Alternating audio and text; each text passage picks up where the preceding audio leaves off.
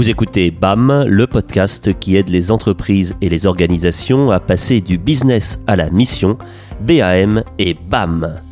Parce que nous sommes convaincus que les acteurs économiques détiennent une part de la solution pour accompagner les transitions sociétales de notre époque, nous partons à leur rencontre afin de comprendre comment ils s'engagent avec leurs collaborateurs pour faire évoluer leur business et donner du sens à leur engagement.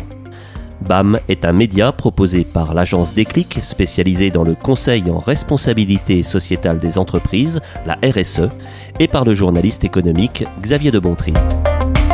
Dans ce nouvel épisode de l'interview RSE, nous sommes allés à la rencontre d'une entreprise rennaise bien connue dans l'univers du numérique, Digitaléo. Avec son fondateur, Jocelyn Denis, et sa responsable des ressources humaines, Pauline Fouquet, nous avons cherché à comprendre comment cette PME d'une cinquantaine de salariés prenait en compte son impact environnemental à travers des initiatives concrètes, bilan carbone, réduction des emails, télétravail et même plantation d'arbres.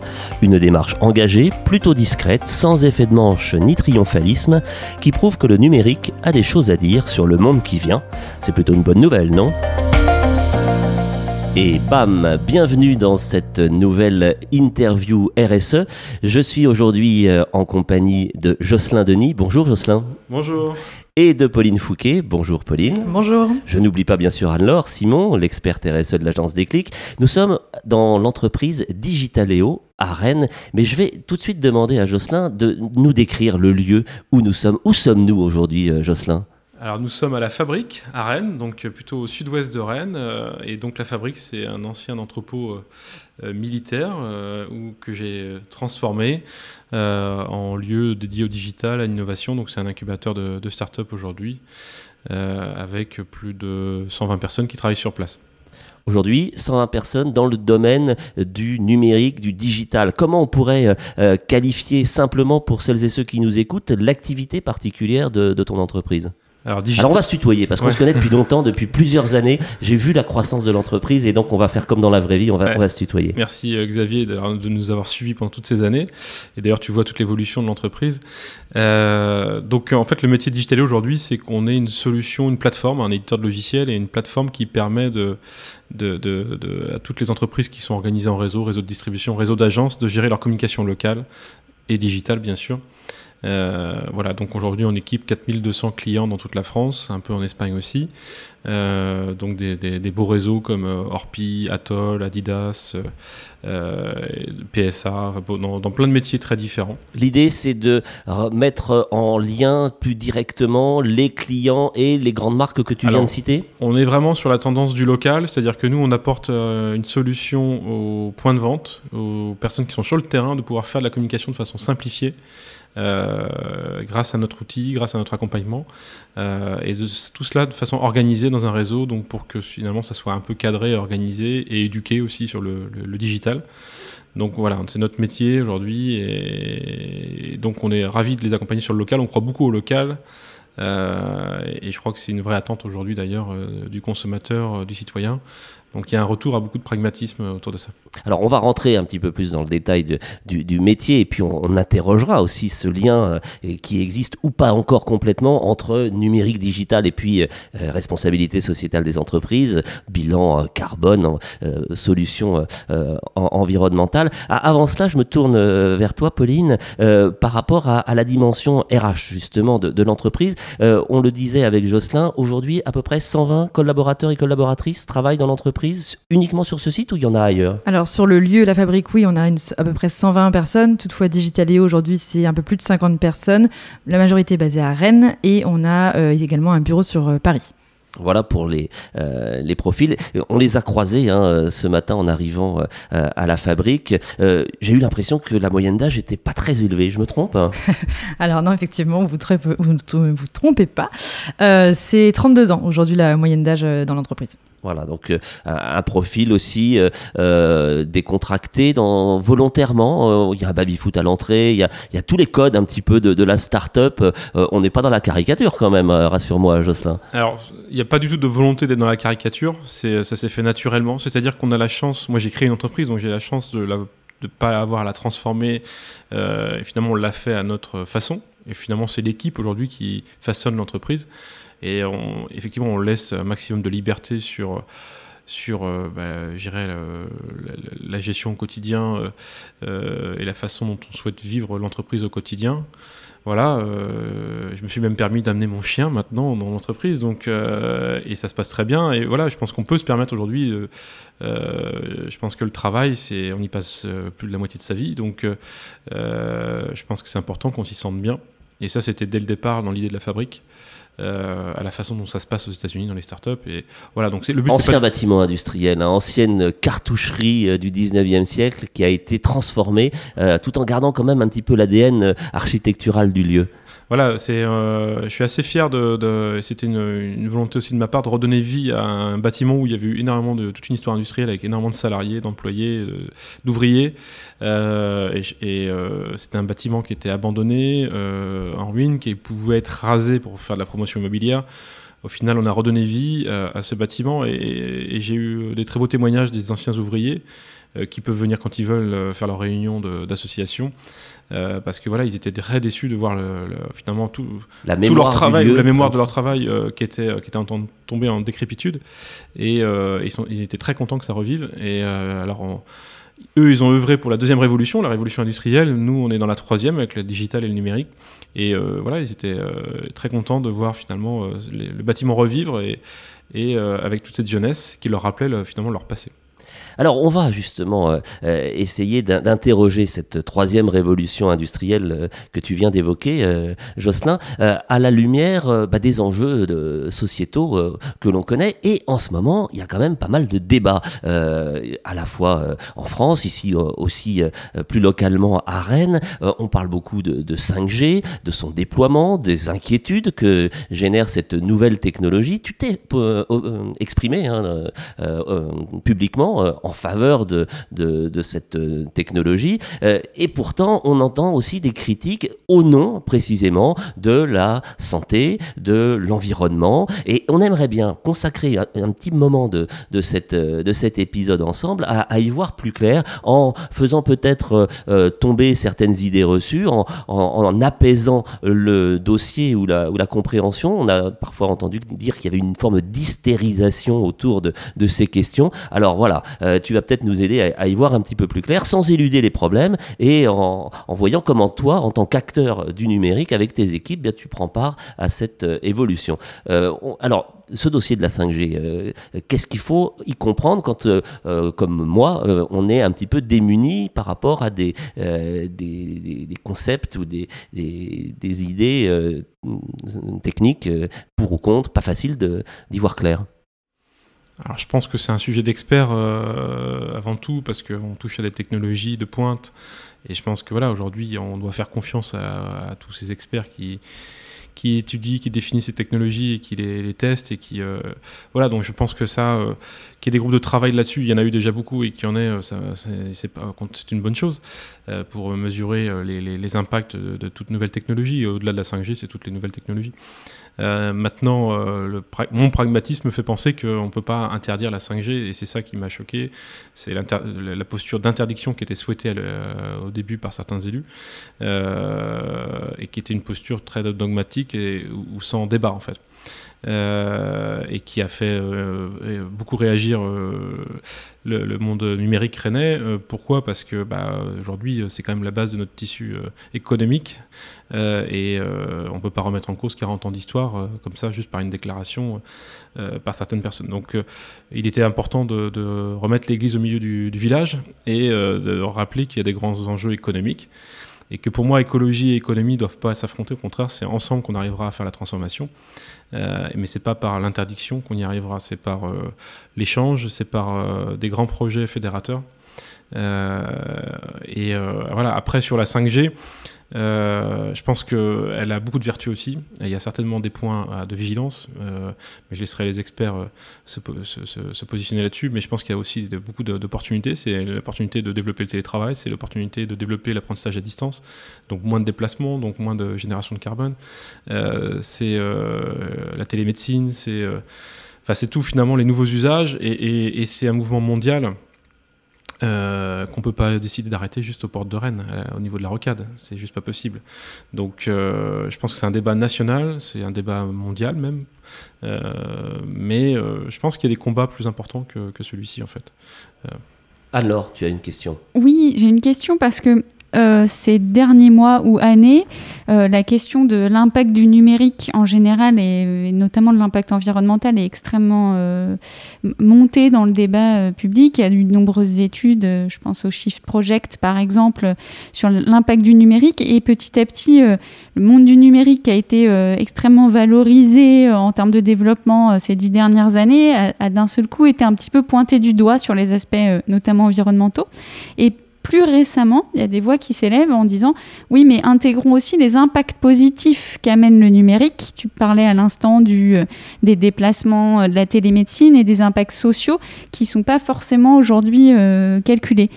du coup, ma, question, c'est toi, en tant que patron dans ce domaine-là, ce, bienfait sociétal aussi qu'amène le numérique Est-ce que euh, c'est pour ça que toi tu te lèves le matin? Est-ce que euh, comment tu, tu avec ces, paradoxes là en fait? Alors, euh, déjà, je pense qu'on est de plus en plus conscient que, notre activité, le numérique, a un impact. Euh, donc, en tout cas, nous, c'est le cas, et on en parlera tout à l'heure. Euh, je pense que les entrepreneurs du numérique sont sensibles aussi à l'environnement parce que, euh, parce que ça fait partie de, l'évolution vraiment des, attentes. Et, donc, je pense que le numérique, qui était maintenant très concentré sur sa croissance, très concentré sur se structurer, parce que c'était une nouvelle industrie, hein, c'est euh, le numérique, c'est les années 2010. Euh, c'est la décennie hein, qui vient de s'écouler. avec l'accélération grâce au smartphone qui est sorti, euh, le premier iPhone, c'est fin 2007, et toute l'accélération qu'on a connue depuis. Donc clairement, cette industrie était très tournée vers bah, son organisation, sa structuration, son développement.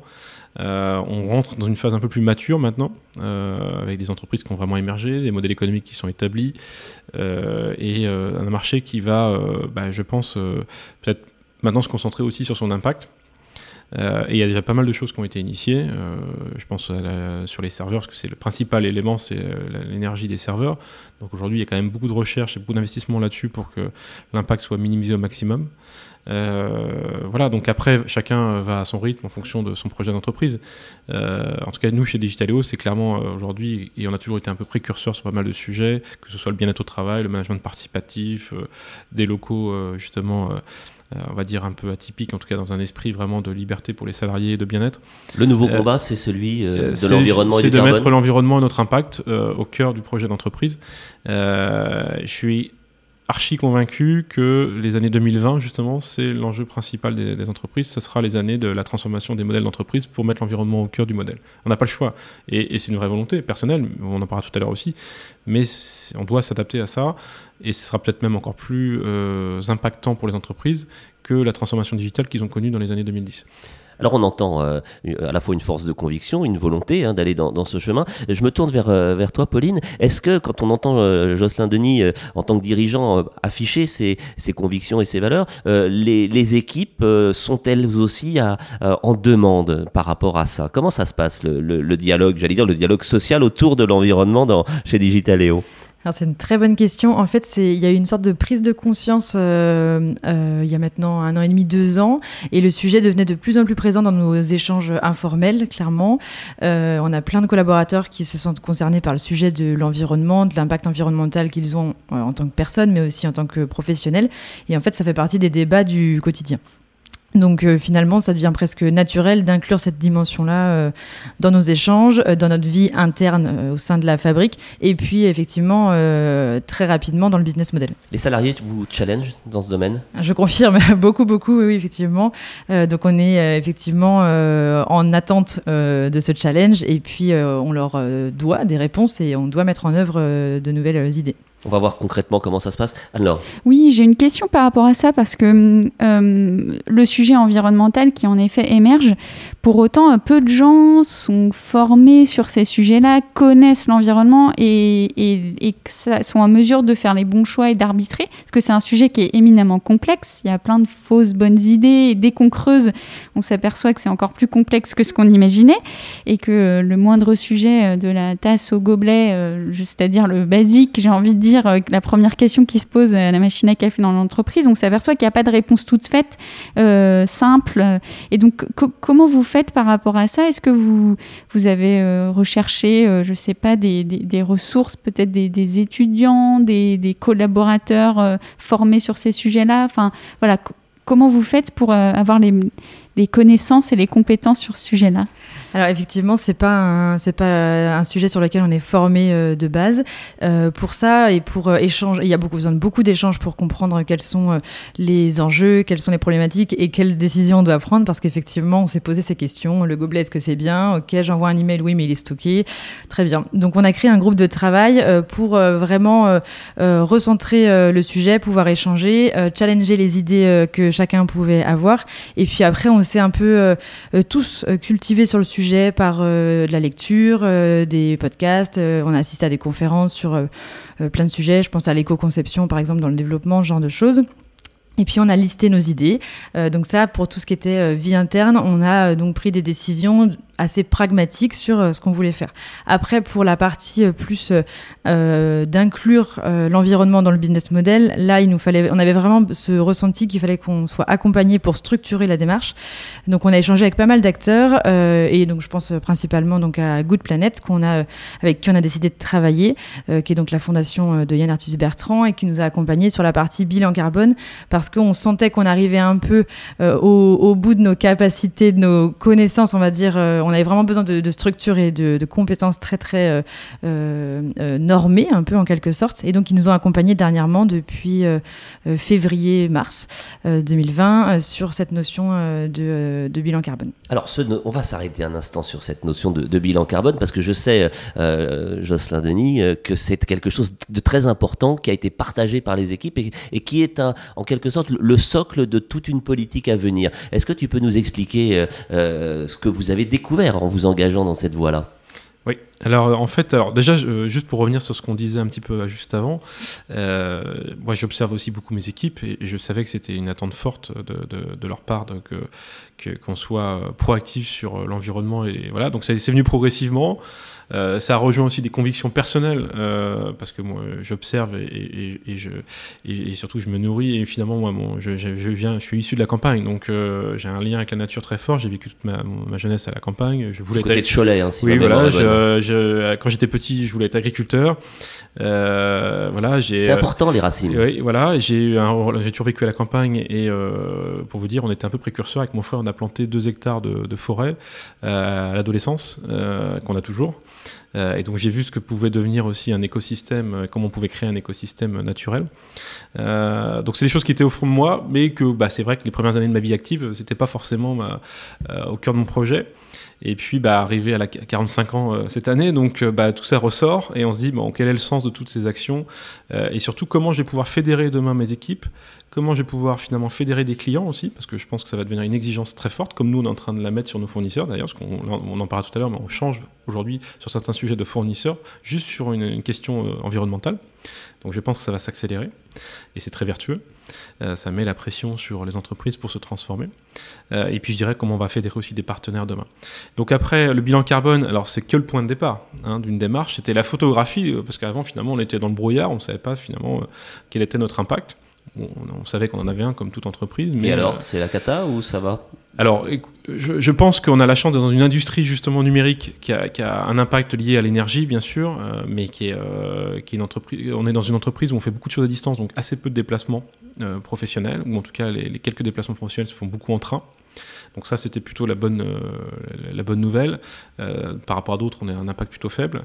Euh, après, on a un métier qui forcément génère du carbone à travers l'énergie des serveurs, notamment sur la partie emailing, on en parlera aussi tout à l'heure, avec le stockage des, emails et des photos, etc. Maintenant, moi, ce que je trouve très intéressant dans le bilan carbone, c'est très structurant c'est que ça nous a permis de voir où était justement cette génération de carbone et où est-ce qu'il fallait qu'on centre notre énergie pour après essayer de travailler la, réduction, qui est la priorité numéro une.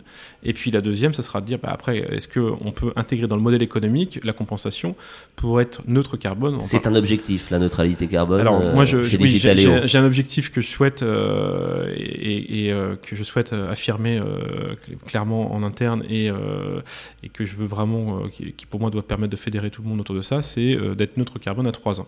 À 3 ans. À partir de maintenant, 2020. Euh, oui. Donc 2023. Voilà. On se retrouve dans 2023 et on, relève les compteurs. Donc euh, voilà, je, moi je vais porter ce sujet-là pour que, bien sûr, alors la première, première action, ça va être la première priorité, c'est de réduire. Hein, pour être neutre carbone, il faut déjà qu'on essaie de réduire, et puis c'est quand même le but, c'est de réduire les, émissions de carbone. Donc là-dessus, on en parlera tout à l'heure, mais on a, un certain nombre d'actions qui se mettent en mouvement, et, ça va être euh, bah, des petits pas, mais la somme des petits pas fera qu'on on arrivera à réduire. Et, puis la deuxième, après, ce sera de mettre en œuvre une politique de compensation idéalement intégrer notre modèle économique et embarquer nos clients dans ce. Dans, L'idée, c'est de si on peut fédérer nos 4200 clients euh, qui représentent à peu près 20 000 personnes en France. Il y a un effet levier derrière tout ça. Euh, il y a un effet levier qui fait qu'on peut même devenir très vertueux. Euh, moi, j'y crois beaucoup. En tout cas, c'est la vision. Maintenant, bah, on a tout à faire. On est qu'au début de l'histoire. Euh, mais je trouve que c'est une belle aventure collective pour ces dix prochaines années. On démarre, voilà, euh, on est en 2020, euh, on, vient de faire une nouvelle étape pour l'entreprise. Ça fait partie du, projet d'entreprise et qui est partagé avec les nouveaux actionnaires de l'entreprise. Oui, on, le dit pour celles et ceux qui nous écoutent. Il y a quelques semaines, Digitaléo a annoncé une nouvelle gouvernance sur le plan de, son actionnariat avec l'entrée au capital de BPI France et du Nexo qui prennent le relais d'actionnaires historiques. Mais Jocelyn, tu restes actionnaire majoritaire de l'entreprise que tu as fondée euh, il y a maintenant combien de temps Alors, il y, a, il y, a, 15 ans. Il y a 15 ans. 15 euh, ans. Et euh, bah, je pense que pour porter ce genre de sujet, c'est important d'avoir un actionnariat qui soit stable sur la partie, on va dire, gouvernance de l'entreprise. Donc, ça me permet de porter ce genre de, de message et d'ambition. Euh, et, euh, le fait d'avoir changé d'actionnaire nous permet aussi, euh, et d'avoir choisi des actionnaires qui ont une dimension locale, parce que c'est des, fonds d'investissement qui sont ancrés localement. Unexo, c'est le Crédit Agricole, et puis BPI est très ancré dans les régions. et surtout, ce sont des actionnaires où on partage la même ambition sur la côté RSE, notamment environnement. Euh, pour tout vous dire, c'est inscrit dans notre pacte d'actionnaires, c'est euh, fait partie du projet global. Euh, donc, il y a un engagement fort. Enfin, effectivement, j'ai le communiqué de presse sous les yeux qui a été diffusé il y a, il y a quelques semaines, et c'est écrit noir sur blanc. Effectivement, le renforcement de la politique RSE, notamment au service de l'environnement, fait partie des priorités de l'entreprise. voilà. Donc c'est clairement dans le projet, et, et, je trouve ça très très bien. Et, encore une fois, on a souvent été précurseur sur, sur, certains sujets. Je pense que dans le numérique, on peut être précurseur sur ce sujet-là pour emmener l'industrie numérique derrière vers aussi euh, euh, mettre le sens au cœur de, de, chaque projet d'entreprise. Et, euh, et, je pense que les deux sont pas antinomiques, environnement et numérique. Pour moi, ça peut au contraire, la technologie, le numérique peut permettre de faire de belles choses dans l'environnement. Euh, et euh, c'est tout le sens qu'on veut mettre dans, dans, le projet maintenant. Alors on entend hein, euh, la, la, vision stratégique que vient d'exprimer Jocelyn. je me tourne vers toi, Pauline. pour les équipes, comment ça va se passer? Chacun va avoir une initiative ou au contraire doit se conformer à un, un, plan plus global dans lequel chacun va inscrire sa propre, j'allais dire, sa propre empreinte carbone ou sa propre responsabilité sociétale? Bah, L'idée effectivement c'est de travailler ensemble donc pour tout type de sujet assez transverse chez Digitaléo, on crée souvent des groupes de travail.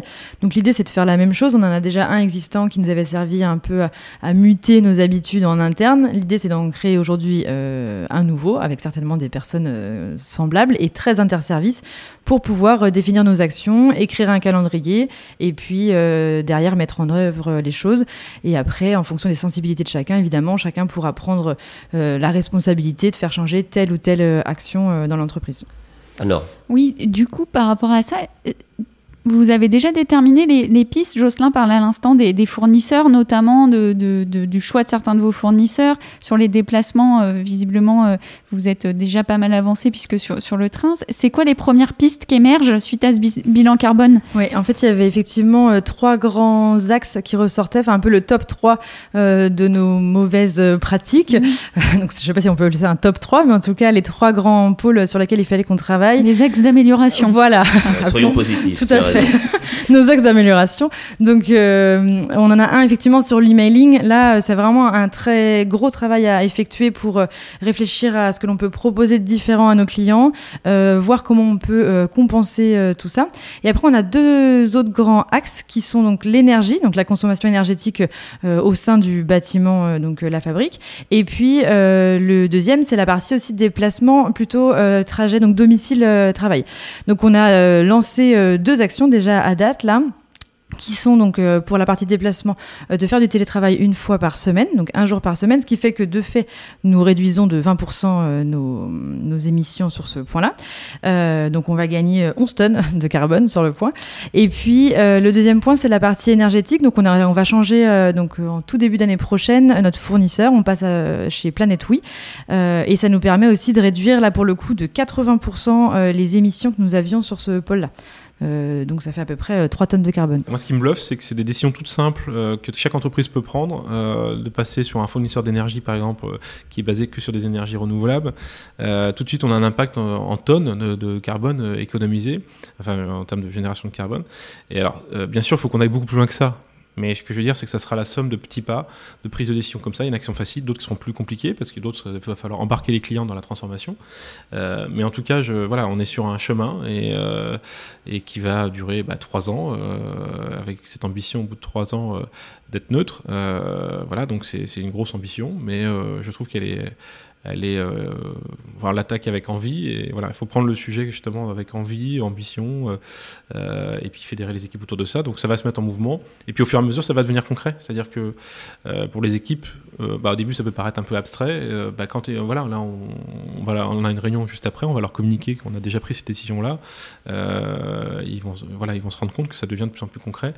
Et je crois que la vraie le vrai le plus grand pas qu'on aura à faire c'est comment nos clients vont pouvoir demain compenser euh, et puis euh, peut-être aussi on va les convertir à d'autres canaux moins, euh, moins générateurs de carbone. et ça, ça sera le sujet peut-être le plus délicat parce qu'il va falloir changer les habitudes chez les clients en termes de communication. Alors... Euh, oui, c'est une remarque en fait de ce que vous décrivez, parce que je trouve ça super intéressant, hyper bien construit. Et ce qu'on voit, c'est que c'est parti euh, bah, d'abord d'un management participatif et ouvert qui a permis aussi à chacun d'exprimer et vous d'être hyper attentif aux signaux faibles de, vos équipes.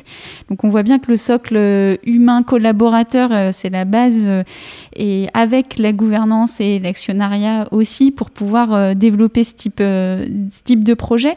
Ensuite, bah, vous vous êtes intéressé aux, premiers impacts un peu évidents dans la vie, euh, j'ai envie de dire, de bureau tertiaire euh, euh, classique. Et de là, ça vous a poussé une réflexion plus globale et vous avez eu, je pense, bah, l'intelligence de se dire bah, on va d'abord faire une photo, on va se faire accompagner, c'est un vrai sujet, et pour faire un bilan carbone. Donc, on retrouve aussi une une, bah, une rigueur un peu scientifique et, pragmatique sur ces sujets-là pour pas partir dans les fausses bonnes idées. Et puis, euh, vous mettez en place euh, les premières actions euh, que vous qualifiez de faciles, mais qui sont déjà un engagement fort en changeant de fournisseur, en travaillant sur le télétravail, etc. Et puis là, vous rentrez dans j'ai envie de dire la dernière partie, c'est jamais fini, donc c'est pas la dernière partie, mais sur euh, comment dans le cœur de nos offres, dans le cœur de ce qu'on propose et de notre modèle, on, on, change les choses. Et du coup, comment on devient un acteur sociétal, c'est-à-dire on se sente pas que sur notre notre euh, entreprise à nous, mais comment on, on rayonne vers l'extérieur et on embarque nos premières parties prenantes que sont nos clients. Et on voit du coup l'effet boule de neige qui augmente et qui du coup crée un impact euh, hyper vertueux. Donc c'est en tout, enfin en tout cas moi à vous écouter, c'est je trouve ça hyper enthousiasmant quoi. Bah, c'est euh, toute l'ambition du projet, c'est-à-dire que si on arrive à fédérer cette communauté de, gens qui travaillent à travers la plateforme Digitaléo euh, dans toute la France, euh, non seulement on va aider à la prise de conscience dans leurs propres entreprises, mais en plus euh, on peut avoir un impact beaucoup plus fort euh, sur notre propre bilan carbone, mais aussi sur finalement euh, euh, peut-être aller au-delà de, la neutralité, parce que finalement, si on arrive à trouver le bon modèle avec eux, hein, bien sûr, ça reste à tester. Donc, c'est presque comme si on sortait un nouveau produit, sauf que là, c'est avec du sens au cœur de, l'objectif. Bah, derrière, voilà, je pense qu'on peut avoir à la fois apporter plus de valeur à nos clients, mais aussi une ambition qui va se nourrir de, de de, de, l'action de nos clients. Donc euh, voilà, on est au début de quelque chose, une histoire, c'est presque une nouvelle aventure euh, d'entreprise. En tout cas, c'est une nouvelle étape dans le projet d'entreprise. Euh, et ça peut presque même devenir un axe différenciant pour nous. Hein. C'est-à-dire que, voilà, donc il y a plein de points positifs à se lancer dans cette démarche. Cette démarche, euh, on l'entend et le mot a été prononcé à plusieurs reprises euh, autour de ces micros, elle se nourrit de, valeurs fortes. Alors des valeurs, j'en ai sous les yeux, je lève les, les, yeux et sur le mur qui me fait face, euh, je vois cinq valeurs qui remontent déjà à quelques années. Je me souviens qu'on en avait parlé ensemble, elles avaient été co-construites, comme on dit, avec les équipes. Je vais les citer, à chaque fois c'est un verbe. Imaginer, oser, jouer, grandir, et s'engager. Est-ce qu'il fallait passer par là il y a quelques années pour pouvoir aujourd'hui lancer, comme tu le disais Jocelyn, cette deuxième étape? Alors les valeurs, euh, euh, à un moment donné, mon équipe, euh, parce que je l'écoute beaucoup, m'a dit les valeurs qu'on avait définies il y a quelques années, elles avaient besoin d'être, on va dire, ils avaient besoin de se les approprier, ils avaient besoin d'être rajeunies, remis au goût du jour, et peut-être d'être renforcées aussi. Et, euh, euh, finalement, c'est venu d'eux-mêmes. Euh, et, un jour, ils m'ont convoqué dans une salle de réunion. C'est pour vous expliquer un peu l'état d'esprit chez Titaléo. Ils m'ont dit Jocelyn, tes valeurs, enfin vos valeurs, déjà, ça voulait dire que c'était pas les leurs. ça va pas, il faut qu'on. C'est super, mais on, peut faire mieux. Et, donc, ils m'ont présenté le travail qu'ils avaient fait. Et euh, bah, j'ai été bluffé, j'ai même eu de l'émotion parce que je me suis dit, voilà, la vache, c'est vraiment le projet de l'équipe là. Euh, le projet d'entreprise devient vraiment le projet de l'équipe. Et euh, j'en suis fier aujourd'hui de ces valeurs qui en plus correspondent tout à fait à ce qu'on veut faire actuellement, parce qu'on va vraiment s'engager. on, est, on essaie d'oser en essayant de faire des choses innovantes et, qui n'existent pas forcément sur notre marché. et voilà, et donc je, je très fier de, de ces valeurs. On sent de l'émotion quand on parle. Ouais, parce que ça m'avait bluffé de cette démarche qui était venue de l'équipe, qui était pas un truc que j'ai dit tiens il faut changer les valeurs. C'est pas venu du haut vers le bas, c'est venu du entre guillemets de, des gens qui sont qui vivent le projet au quotidien et qui font le projet au quotidien. Et, j'ai trouvé ça très puissant en fait. Ouais, effectivement, ça m'avait beaucoup plu et bluffé. Ouais, donc avec émotion. On, parle beaucoup euh, à, ce micro et, dans les, podcasts de BAM de, des entreprises à mission, de la raison d'être, de tout ce, cette nouvelle manière de, structurer l'entreprise euh, avec euh, ces valeurs de, la RSE. Est-ce que on n'en a pas encore parlé à ce stade de l'échange? Est-ce que c'est quelque chose auquel aussi on, vous pensez chez Digitaléo d'aller dans cette voie-là? Alors, on a. Moi, je, je, j'ai pas d'idée reçue là-dessus. Je, trouve ça très très bien que les entreprises s'inscrivent, euh, l'inscrivent vraiment au cœur de, bah, leur mission, justement, et de l'intégrer dans la raison d'être. Euh, je pense que nous, on doit prouver avant. Voilà, je pense qu'une fois que ça sera euh, totalement naturel, qu'on aura avancé, qu'on l'aura intégré dans le modèle économique, ça sera pris avec les clients, oui, bah, on l'officialisera en le mettant dans les. Mais je préfère faire ce chemin-là. On va prouver déjà que ça, bah, qu'on avance. Hein. on a une belle ambition, donc. Et puis peut-être quand on aura fait la moitié du chemin, qu'on sera, on sera certain que qu'on va y arriver, euh, bah, on pourra peut-être. Euh, Pas de déclaration d'intention euh, trop intempestive. Hein. La preuve par l'exemple. Non, mais on, verra. enfin, encore une fois, c'est comme je disais tout à l'heure, c'est presque comme un lancement de produit. Il y a une part d'inconnu. On ne sait pas comment ça va réagir. Est-ce que les clients vont, vont être prêts à nous suivre là-dessus? Est-ce que voilà, les premières décisions sont les plus faciles. il y en aura d'autres qui seront peut-être plus compliquées, plus impactantes. Et, et, donc, moi, je pense que euh, on pourra le faire et, prendre la parole là-dessus que quand on aura prouvé que l'intérêt est complètement dans le modèle économique et que les clients sont hyper enthousiastes et ils nous suivent sur ce sujet de, bah, réduction de, l'émission de carbone à travers les campagnes de communication et puis euh, la compensation. Euh, si on arrive à ça, oui, on pourra, voilà, on pourra dire bah, finalement c'est naturel. mais c'est pas un objectif premier en fait parce que bah, parce qu'on n'a rien fait encore, tout simplement on sent aussi une forme d'humilité dans, la démarche. Anne-Laure, un, un, commentaire par rapport à cette euh, approche de la question RSE Oui, euh, alors, on observe dans les entreprises différentes manières de faire, euh, soit par les équipes, soit par une prise de conscience en fait euh, du dirigeant et qui souhaite après embarquer et transformer son équipe. Donc, l'élément déclencheur, le, déclic, qui vient soit des équipes, soit, du, dirigeant, soit parfois des deux. Chez vous, j'ai l'impression que c'est venu des deux et qu'il y a eu une rencontre des deux.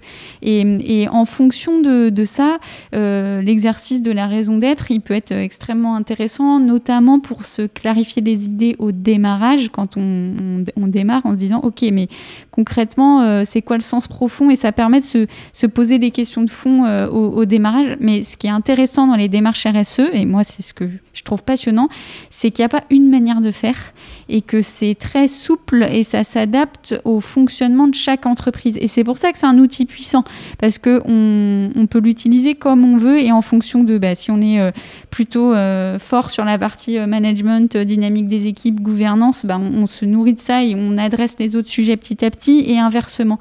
Et donc ça s'adapte à tout type d'entreprise, toute taille et, tout état d'esprit. Mais c'est un outil pour penser le monde d'aujourd'hui, à savoir avec des enjeux économiques, sociaux, environnementaux.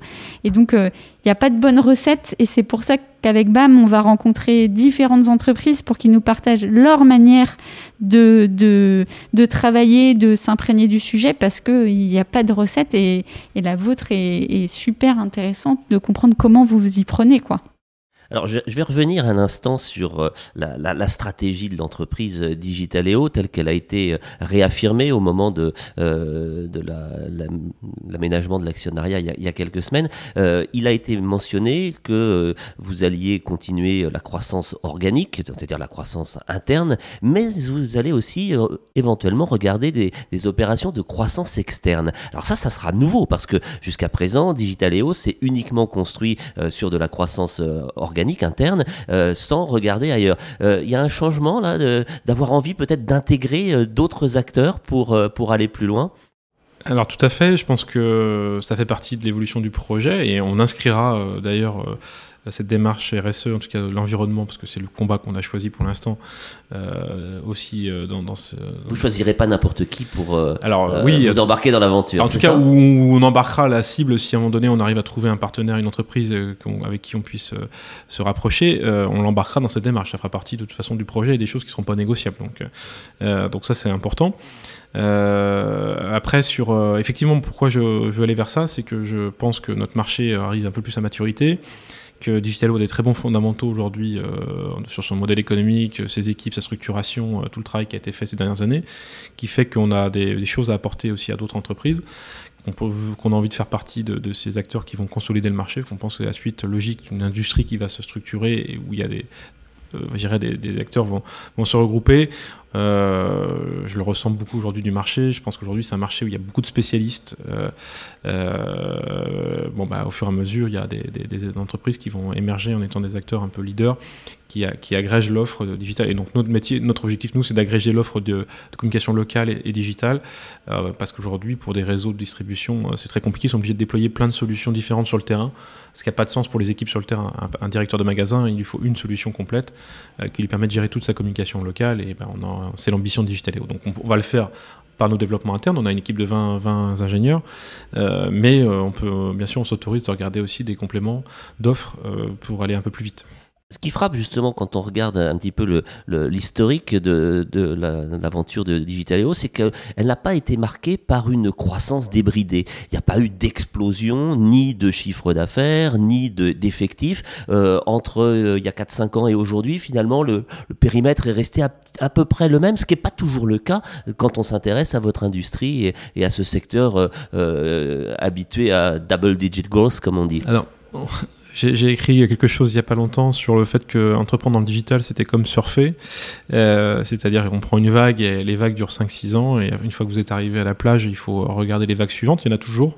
Parfois, il faut attendre un peu. Et, euh, parfois, entre les vagues, il faut ramer hein, pour aller retrouver les vagues. Il faut beaucoup d'agilité aussi pour se réinventer. Il faut prendre les bonnes vagues. Et surtout, il faut les prendre dans le bon timing. C'est-à-dire, si vous les prenez trop tôt, euh, vous êtes euh, submergé par la vague. Si vous les prenez trop tard, elle vous porte pas. et on sent la pratique personnelle. Là, alors, je, je suis pas un excellent surfeur. J'ai essayé. j'ai compris que c'était un vrai métier. voilà. Donc tout ça pour dire que Digitaléo, bah, forcément, en 15 ans, on avait besoin de se réinventer. Alors, en même temps, donc voilà, on a eu plusieurs vagues et on a eu la première vague, ça a été euh, euh, le marketing mobile. On est né du marketing mobile, euh, toujours en tant qu'éditeur de logiciel. Hein. Ça, c'était le trait commun. Et toujours en s'occupant du local, ça a toujours été notre trait commun. donc, ça fait partie de notre ADN d'entreprise.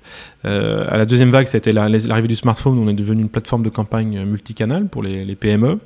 Et puis, bah, à force de travailler sur le local, on s'est retrouvé à travailler avec beaucoup de réseaux. Et donc, on s'est dit qu'il y avait un vrai sujet, et c'était la demande des clients, d'organiser la communication locale des réseaux. Et c'est la troisième vague sur laquelle on pense qu'on va prendre, qui va nous porter pour ces prochaines années. et Digitaléo, bah, globalement, j'ai fait attention. On construit une entreprise aussi en fonction de son caractère. Je trouve que c'est assez intuitif personnel quand même. et, un caractère prudent, Jocelyn Denis. Hein. Et je pense que je suis, alors je suis un ambitieux et optimiste, mais avec une certaine prudence. Mes parents étaient plutôt comptables et dans la finance, donc ils m'ont appris cette prudence. J'ai toujours, enfin moi, une entreprise pour moi c'est comme un escalier exponentiel, c'est-à-dire que plus vous grandissez, plus vous avez des opportunités importantes et plus vous pouvez vous fixer des marches, euh, on va dire, euh, un peu plus ambitieuses. Et, euh, mais quand on, une marche ne passe pas comme prévu, on redescend, mais on tombe pas en bas. et on redescend d'une deux marches, et voilà. Et ben voilà, donc aujourd'hui, Digitaleo va très bien. et c'est pour ça qu'on peut se permettre d'être ambitieux sur des sujets comme l'environnement et se dire, bah oui, ça peut s'intégrer dans le modèle économique de l'entreprise. et parce que si l'entreprise était en difficulté, on pourrait pas le faire. Peut-être qu'on serait centré sur d'autres problèmes. Mais aujourd'hui, on peut se permettre d'être ambitieux là-dessus et, euh, et, donc on pense que voilà, on attaque, on attaque une nouvelle vague euh, dans le bon timing euh, et voilà, donc à nous de bien surfer. Alors, surfer peut-être avec de nouvelles collaborations, des recrutements. Pauline, c'est ton domaine d'activité. C'est aussi ce qui est à, à l'étude, d'étoffer un petit peu les équipes pour répondre aux défis que Jocelyn vient de rappeler. Oui, alors on a effectivement toujours un petit peu de recrutement euh, en cours. Euh, après, effectivement, comme on le disait, jamais de grosses vagues d'arrivées euh, majeures, mais on le fait toujours de manière réfléchie et mais ambitieuse. Par contre, on recrute des, personnes très chouettes, mais en étant prudent. L'idée, c'est pas d'onboarder 20 personnes d'un coup parce qu'on risque de, de, dénaturer potentiellement les équipes, ou en tout cas de pas les onboarder comme il faudrait pour que le potentiel soit exprimé au maximum. Et, et, ces stratégies prudentes euh, qui se traduisent dans les recrutements, euh, on va dire, euh, on en fait tout le temps, mais on va recruter plutôt des postes stratégiques en disant tiens, il nous faudrait muscler notre marketing produit, ben, on va recruter des gens au marketing produit, etc. Mais ça nous a permis aussi de, garder notre autonomie, parce que finalement, on n'était pas dépendant des levées de fonds. On en a fait une, voilà, euh, parce que ça faisait 11 ans que j'avais créé l'entreprise et puis je me suis dit, bon voilà, il faut que j'ai des associés euh, tout seul. Pendant longtemps, Digitaléo était une des rares entreprises du numérique à ne pas avoir fait ce, de levée de fonds, c'est vrai. Tout à fait, donc je l'ai fait, ça nous a apporté, euh, ça nous a éduqué sur plein de sujets, on a appris beaucoup d'être au contact des fonds. Aujourd'hui, on est, finalement, on est revenu à ce qu'était le bon sens paysan, c'est-à-dire bah, on dépense pas plus que ce qu'on gagne euh, et on, investit ce qu'on peut investir. Le BSP cher à, euh, quelqu'un qu'on avait interviewé pour le premier épisode hein, de, euh, de BAM, Olivier Clanchin, le patron de Tribal. Bah, Il aime bien aussi cette expression. Je m'inspire beaucoup des, bah, de ces grands patrons bretons qui, qui ont construit aujourd'hui des très belles entreprises ancrées sur leur territoire et avec de l'indépendance qui permet d'être libre dans ses choix justement. Et je crois que voilà, moi c'est le, le, chemin que j'ai choisi en tant qu'entrepreneur. Euh, pour s'inscrire dans la durée et construire quelque chose de solide. Euh, voilà, parce que sinon, euh, clairement, la croissance à tout va, bah, c'est exaltant, mais c'est usant, c'est fatigant. humainement, parfois, c'est difficile aussi, parce que ça veut dire que les besoins d'entreprise changent tout le temps. Donc pour les équipes, c'est compliqué aussi, les, virages incessants. Donc là, on est dans un, travail plutôt long terme pour bah, inscrire, et encore une fois, l'ambition, c'est d'être un très bel éditeur de logiciels indépendant euh, en France, mais avec son origine et, son ancrage bien breton, ça le revendique fortement aussi. Euh, voilà, et donc je pense qu'on a plein de choses à faire. Et ça nous permet d'avoir des beaux projets comme celui qu'on a évoqué tout à l'heure. Alors tu avais peut-être un, commentaire à faire ou une, question. Bah, c'est une remarque en fait plutôt parce que euh, on a parlé de surf juste avant et ça m'a fait penser à Yvon Chouinard, le, le fondateur de, de, la marque Patagonia, qui euh, a écrit un livre et qui est euh, dont le titre est Laisser mes équipes aller surfer. Et donc voilà, ça me fait penser à ça. C'est un pionnier en matière de, de développement durable et il a un des, sujets autour euh, justement euh, de la croissance également euh, qui sont extrêmement intéressants. Et donc voilà, ça m'amuse de faire ce parallèle et j'invite les auditeurs à, découvrir ce, livre et cette philosophie en fait d'Yvon Chouinard, très liée aussi à son rapport à la nature. Donc c'est intéressant et, et, il a notamment été à l'initiative du mouvement 1% pour la planète et et, en gros, il s'inscrit dans des mouvements d'entreprise qui souhaitent pas être les meilleures entreprises du monde, c'est-à-dire les plus grandes, qui ont la plus de croissance, mais, mais euh, les meilleures pour le monde. Et voilà, donc ça, fait vraiment écho, je trouve, aux échanges qu'on a ce matin ensemble. Alors justement, si on se projette un petit peu euh, euh, dans le temps, on a déjà noté euh, ce rendez-vous dans trois ans hein, pour atteindre la neutralité carbone chez Digitaléo. Si on va un peu plus loin, dans, cinq ou dans dix ans, comment vois-tu l'entreprise? Est-ce que tu as déjà un objectif, un, un but et un profil d'activité que tu souhaiterais atteindre? Alors, euh, bah, j'espère qu'on sera le leader sur la communication locale et digitale. Euh, ça, c'est le cœur de métier de l'entreprise. Donc, euh, bien sûr, on ne va pas le renier et j'espère qu'on sera leader là-dessus. Que globalement, on sera reconnu comme une entreprise justement qui apporte un vrai plus sur la dimension environnementale en ayant été précurseur, que le numérique finalement a, a bougé aussi dans ce sens-là et qu'on était parmi les premiers à le faire, peut-être pas le premier, mais parmi les premiers, et euh, que bah, les équipes seront euh, fières du, chemin accompli ces dix dernières années, si on se projette à 10 ans. Euh, voilà, on n'est qu'au début de l'histoire pour... Et puis bah, j'espère qu'on sera encore capable de surfer, c'est-à-dire encore agile, encore dynamique, encore à l'affût de vagues. Bah, en fait, une entreprise vivante, tout simplement. Euh. Ce que je veux surtout pas aujourd'hui, c'est devenir une grosse euh, entreprise qui aurait perdu complètement son agilité, euh, où ce serait devenu politique, etc. Donc, qu'on a regardé l'état d'esprit aussi bah, de la jeunesse qu'on a aujourd'hui et qu'on leur a gardé aussi. Voilà. Donc, de toute façon, une entreprise, pour moi, elle doit se réinventer régulièrement, encore plus dans le monde d'aujourd'hui. voilà. Donc je voudrais qu'on puisse regarder en disant étant fier du chemin parcouru et, regarder devant avec envie. Voilà, tout simplement, euh, dans 10 ans. Donc, euh, euh, voilà, après, difficile d'être précis parce qu'il y a tellement d'incertitudes dans ce monde. mais mais voilà, je pense qu'on aura fait que tu as eu la tentation, je sais qu'un de mes confrères t'a posé euh, dans une récente interview cette question, est-ce que tu as eu la tentation de, euh, de valoriser finalement cette magnifique euh, aventure et puis de te consacrer à, d'autres passions pour profiter du temps restant?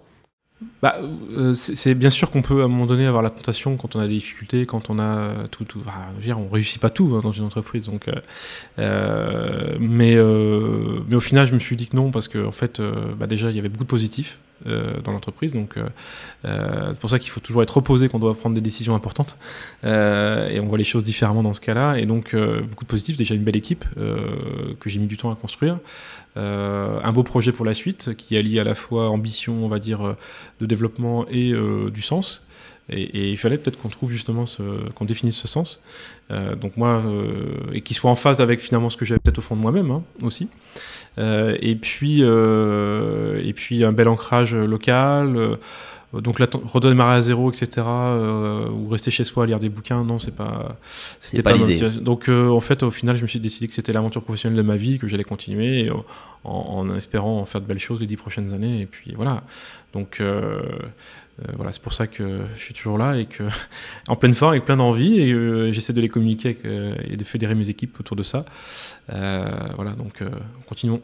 Alors, euh, tu parlais à l'instant de, de, fédérer les équipes et de, créer un, climat euh, particulier euh, d'entreprise. tu as évoqué au début de notre échange le, management participatif et, je me souviens que tu avais eu avec les, les, équipes de Digitaléo il y a quelques années eu ce qu'on appelle une belle rencontre de quelqu'un qui t'avait appris à, à découvrir une forme de philosophie et de sagesse inspirée des Indiens Kogi, si ma mémoire est bonne. Est-ce que ça laisser des traces. Oui, je pense. Que tu peux nous en parler Oui, je pense parce que bah, je suis toujours en contact avec Eric Julien. Euh, donc Eric Julien, qui est quelqu'un qui a, qui a, monté euh, Chendukua, qui est une fondation euh, qui aide à, finalement à les Indiens Kogi, qui sont une des dernières euh, on va dire tribu euh, un peuple autochtone voilà, on dit, euh, préservé du monde occidental donc en Colombie qui a été pris en tenaille entre les FARC l'armée colombienne le trafic de drogue etc et qui a perdu progressivement toutes ces terres enfin ces terres et donc ils étaient plusieurs millions aujourd'hui ils sont 10 000 je crois mais qui s'est qui s'est régénéré et qui a réussi à se préserver grâce à des valeurs, grâce au participatif, euh, et comment ils impliquent euh, les enfants euh, dans le travail et les éduquent à travers le travail. et vraiment une vie en société très intéressante. Il y a eu le dernier Ushuaïa était sur les Indiens Kogi, c'est très intéressant. Et, et en fait, j'ai découvert donc ça à travers Eric, qui m'a aussi expliqué que finalement on pouvait pas emmener une équipe si on était tout seul à décider, euh, voilà, qu'il fallait fédérer autour de valeurs, euh, qu'il fallait les embarquer dans le projet, les laisser agir, et, puis que finalement l'intelligence collective était bien plus forte que, que euh, des mouvements, mouvement individuel. donc ça c'était la base de mon projet participatif, et que finalement c'est beaucoup plus facile d'être un manager dans un rôle de, d'animateur euh, de garant de la vision, d'explication, etc., qu'un manager qui contrôle et qui ça peut être hyper stressant. Euh, et donc c'est ce qu'on essaye de faire au quotidien. Et voilà. Et après, en même temps, je, en discutant avec Eric, bah forcément, ça, ça m'a aussi sensibilisé sur l'environnement. Avec mon club APM qui m'a beaucoup accompagné aussi pour, me, pour L'association pour le progrès du management. Voilà, pour, pour, dans mon apprentissage d'entrepreneur, on a racheté 50 hectares qu'on a offert aux Anyakogi 50 euh, hectares reboisés, donc en plus c'est un sens avec l'Amazonie. Euh, voilà, donc 50 hectares, vu d'ici ça paraît pas grand chose, mais finalement c'est comme si on avait offert une ferme en fait. Hein. c'est la taille d'une ferme en moyenne en France. Et euh, donc, bah, et aujourd'hui, je crois qu'Eric a dû permettre de racheter 3000 hectares et qui ont permis aux Anyakogi de, bah, redévelopper leur terre. Donc l'aventure continue. Hein. Tu n'as pas coupé les ponts avec cette source d'inspiration particulière. Alors.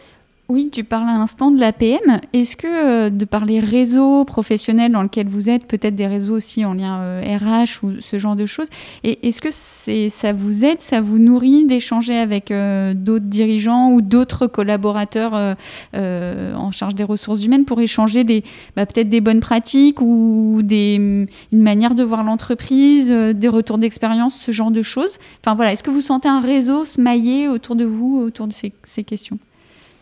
Qui va répondre Il y a une interrogation là. Je laisse Pauline réfléchir au niveau RH. Je ne sais pas si vous avez des échanges là-dessus, mais en tout cas au niveau euh, entrepreneur, je sens que la, la, le, sens est de plus en plus dans, ou en tout cas la recherche de mettre le sens au cœur du projet d'entreprise est de plus en plus à la tête des dirigeants, que l'APM nous aide, parce que c'est l'association pour le progrès du management, nous aide aussi à nous ouvrir là-dessus. On peut avoir accès à des experts euh, très intéressants. Euh, là, par exemple, dans, dans, dans, deux mois, euh, j'ai une session, parce que c'est une fois par mois, j'ai une session sur le bilan carbone. Donc moi, je vais faire aussi mon retour d'expérience, et, et en espérant que d'autres vont s'y mettre, et leur montrer que c'est simple et que c'est très intéressant. Euh, donc oui, on fait des belles rencontres, on échange. Euh, à moi aussi euh, d'aller peut-être dans des réseaux de, gens qui sont autour de la RSE, du développement durable, pour échanger sur ces bonnes pratiques. Donc je commence à découvrir qu'il existe maintenant des réseaux dans le Grand Ouest sur ces sujets-là. Donc c'est nouveau aussi pour moi, mais c'est ça qui m'intéresse, c'est qu'intellectuellement, vous savez, moi entreprendre, c'est comme apprendre. Hein. Je, me nourris de toutes mes rencontres.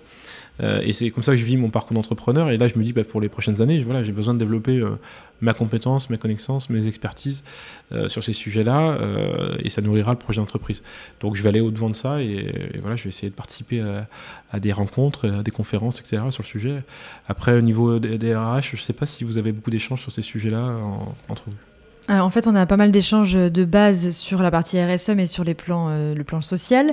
Euh, et on voit bien que ça commence vraiment à, s'élargir. Alors, par exemple, on va avoir des échanges au sein de l'UE35, typiquement sur des groupes RSE, avec des focus environnement. Donc, on sent que, les, que ça commence vraiment à devenir une, une, dimension importante dans le rôle des ressources humaines.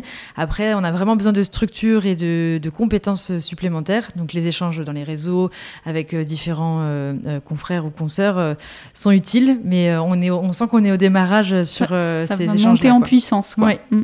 tout à fait. On arrive presque au terme de, notre échange. Euh, peut-être une dernière question euh, pour euh, se donner rendez-vous dans, quelques temps. Est-ce qu'il va y avoir une initiative particulière collective qui pourrait impliquer les, entreprises? On est dans la semaine du développement durable en ce moment, donc je sais que beaucoup d'initiatives fleurissent ici et là pour incarner toutes les démarches dont on vient de parler. Est-ce qu'il y aura des rendez-vous à, à suivre prochainement du côté de Digitaléo alors oui, je pense que on, moi j'ai un, travail sur lequel on a un projet qu'on initie avec Pauline euh, et sur lequel on, est en train de travailler le fond, le contenu. Et, et j'irai pas dans le détail maintenant, mais parce que c'est quelque chose qu'on annoncera à mon avis dans les mois à venir. Mais avant, il faut qu'on implique les équipes justement dans la construction de ça. C'est je voudrais qu'on aille vers le pledge, c'est-à-dire le pledge, c'est quoi? C'est qu'un vrai engagement de l'entreprise. On parlait tout à l'heure de la raison d'être, etc. Ça, ça se rejoint un peu, c'est-à-dire que nous on s'engage euh, concrètement à donner 1% euh, pas, du temps de travail des salariés euh, pour des, actions concrètes. ça peut être 1% du revenu de l'entreprise. Ça, c'est des choses que je vais, qu'on est en train de modéliser. Donc à nous de, bien définir ce pledge et de l'annoncer publiquement et, surtout que les équipes soient embarquées dedans. et j'aimerais qu'on voilà, qu'on le prenne publiquement. Donc c'est, on ira vers le pledge. maintenant, le contenu, ben, à nous de le définir, c'est le sujet du moment. et donc on le travaille en interne. Et d'ailleurs, je crois qu'il y a des réunions qui vont suivre dans, dans pas longtemps. On va euh, vous laisser y aller. Euh, Pauline, euh, une dernière question aussi sur l'état d'esprit. Est-ce que de s'être engagé finalement dans cette voie-là, ça a modifié un petit peu le, le, climat entre les équipes tu, tu, en parlais au, début de cette, cette émission sur les attentes entre conviction personnelle et engagement professionnel. les choses sont en train de bouger là de ce point de vue-là? Oui, en fait, euh, faire ces groupes de travail euh, transverse, c'est toujours hyper intéressant parce qu'on arrive à rassembler des personnes qui, dans le quotidien, alors effectivement, il y a toujours de l'interservice, mais n'ont pas forcément des actions ou des missions euh, à 100% de leur journée ensemble. Et par contre, on arrive à les réunir sur ces sujets-là, notamment. Donc ça, c'est un plus, je pense, pour l'entreprise et ça fait vraiment évoluer le climat et les relations aussi interservices. donc c'est quelque chose à vraiment à garder de ce point de vue-là. Voilà, on sent que c'est un chemin, il y a encore pas mal de rendez-vous à, à fixer. Alors, euh, s'il fallait, euh, comme tu sais si bien le faire, synthétiser peut-être les, deux ou trois euh, messages qu'on vient d'entendre et, qui pourraient être source d'inspiration pour celles et ceux qui nous écoutent. C'est surtout la cohérence en fait de la démarche, je trouve, et le lien que vous faites entre le management, l'actionnariat, le modèle économique, euh, les enjeux RH et les enjeux environnementaux. C'est qu'on voit bien que tout est lié et que pour que, j'ai envie de dire, la mayonnaise prenne, il faut bien, euh, on, ne peut pas se, centrer que sur un aspect et, qu'il y a des préalables et notamment la dynamique d'équipe est un préalable pour après avoir un effet levier. Et donc c'est ça que je trouve très intéressant dans le témoignage que, que, vous faites et qui est une très belle illustration de ce qu'est la RSE, c'est-à-dire l'articulation de tous ces sujets-là pour les faire tous progresser. Parce que finalement, quand vous progressez en, participatif ou en environnement, vous progressez aussi certainement économiquement ou en tout cas vous créez les conditions de votre pérennité demain. Et donc on, voit bien que tous ces sujets sont, sont très liés et que le puzzle est en train de sacrément prendre forme chez vous et c'est vraiment euh, très beau à voir. Voilà, on peut être euh, euh, responsable sur le plan social et environnemental et être un acteur majeur du numérique. C'est bon aussi de le rappeler. Merci Jocelyn Denis, merci Pauline Fouquet pour avoir euh, éclairé justement cette démarche. Et puis on sera évidemment très attentif dans les, mois qui viennent aux nouvelles initiatives que vous ne manquerez pas de prendre sur ces sujets passionnants. Merci à tous et à bientôt. Merci à tous d'avoir écouté ce podcast jusqu'au bout. Si vous l'avez apprécié, n'hésitez pas à en parler autour de vous. Abonnez-vous sur votre application d'écoute pour ne rien manquer des prochains épisodes. Si vous nous écoutez sur iTunes ou Apple Podcast, n'hésitez pas à laisser une note ou un commentaire. Si vous avez des idées de sujets, si vous avez encore des questions, contactez-nous à l'adresse contact-agence-déclic.fr. Nous préparons les prochains épisodes avec des invités inspirants qui nous raconteront l'ARSE au quotidien. Bonne journée à tous.